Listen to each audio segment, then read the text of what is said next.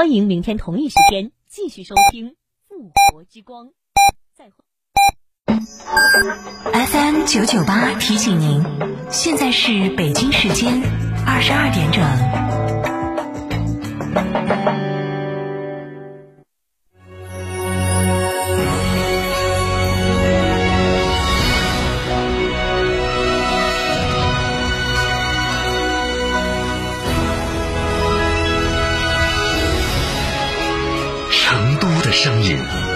FM 九九点八，成都电台新闻广播。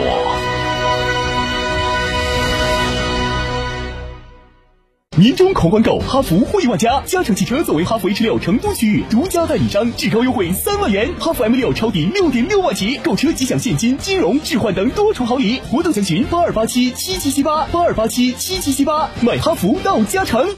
华晨中华 V 三官降了，即日起购中华 V 三全系车型，官方直降一万五千元，另享至高三千元购置税补贴，还有低首付、零利息、零月供，金融政策任你选。国潮降临，势不可挡，详询当地经销商。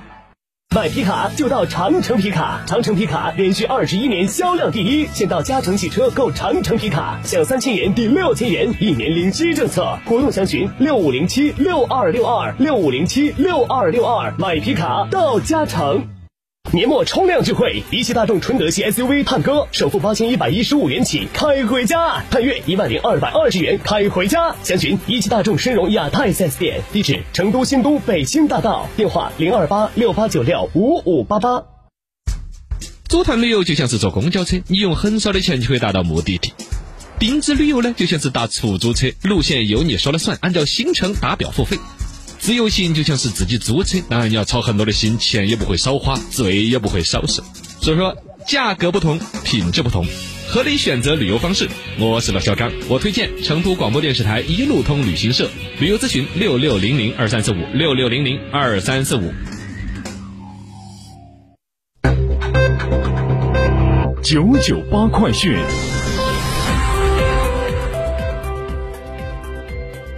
这里是成都新闻广播 FM 九十九点八，我们来关注这一时段的九九八快讯。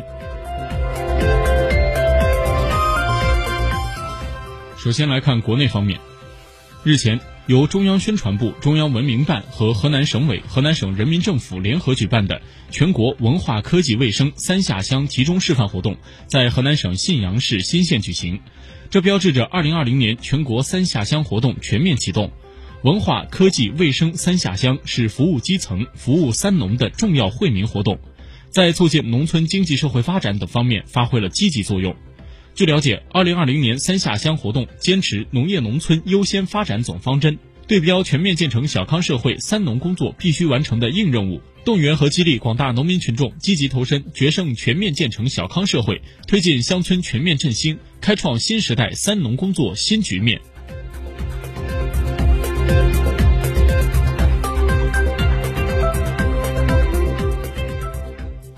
日前召开的中央经济工作会议强调，要加快恢复生猪生产，做到保供稳价。据了解，目前各部门正在加快部署新一轮的生猪稳产保供新举措，确保今后一段时间，特别是两节期间，猪肉供应充足，价格平稳。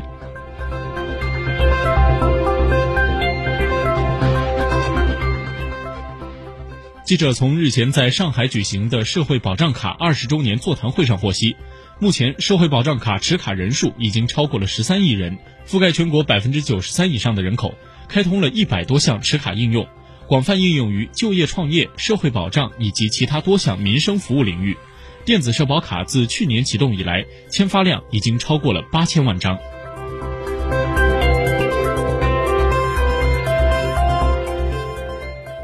记者从中国国家铁路集团有限公司获悉。十二月二十一号，铁路春运售票进入了第十天，铁路部门开始发售二零二零年一月十九号的车票。当日，全国铁路共售出车票一千三百二十六点四万张，其中铁路幺二三零六网售出一千一百三十三点二万张，电话订票售出了一点四万张，铁路幺二三零六网售票占总售票量的百分之八十五点四。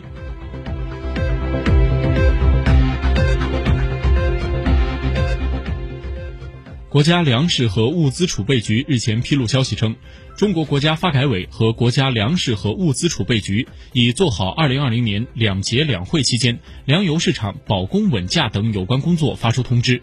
通知指出，今年以来，我国粮油市场运行和价格总体平稳。随着2020年元旦和春节临近，粮油消费将进入旺季，要做好重大节日和重要时段粮油购销和市场供应工作。确保两节和两会期间粮油市场平稳运行。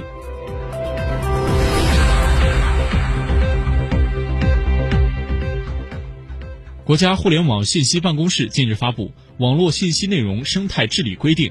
根据规定，网络信息内容服务使用者和生产者，平台不得开展网络暴力、人肉搜索、深度伪造、流量造假、操纵账号等违法活动。规定自二零二零年三月一号起施行。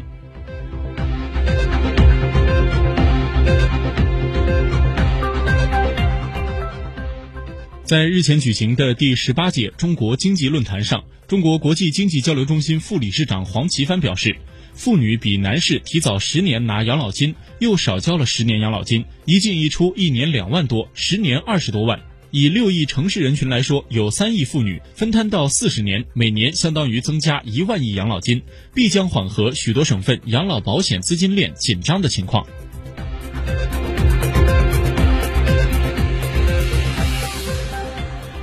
记者今天从农业农村部了解到，为了强化生物资源保护，我国明年起将在长江流域的重点水域实行为期十年的常年禁捕，引导退捕渔民转变，持续清理整治绝户网和涉渔三无船舶，扩大限额捕捞试点。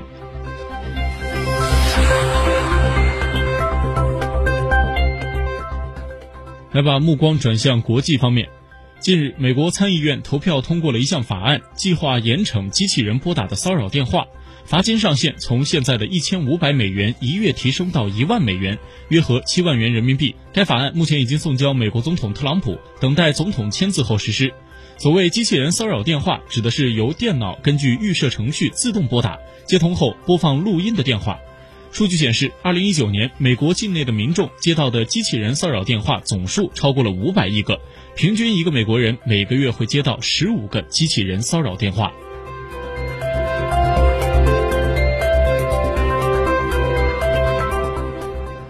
近日，世界最大的印钞公司英国德拉鲁公司对外发布破产警告，究其原因，德拉鲁陷入困境主要有两个方面：一是主要订单被竞争对手抢走，德拉鲁公司入不敷出。二是支付手段出现变革，无现金支付的浪潮席卷全球。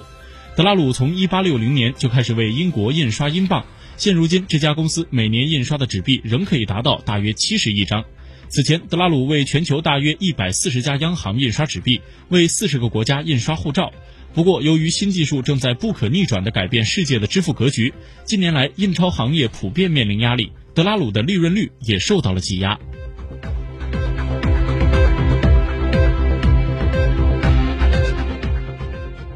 英国议会下院日前投票表决，以三百五十八票对二百三十四票通过首相约翰逊达成的脱欧协议。这也就意味着，如果没有意外，英国可以在二零二零年一月三十一号准时脱欧。据报道，这将发生在英国公投决定脱欧的一千三百一十八天后。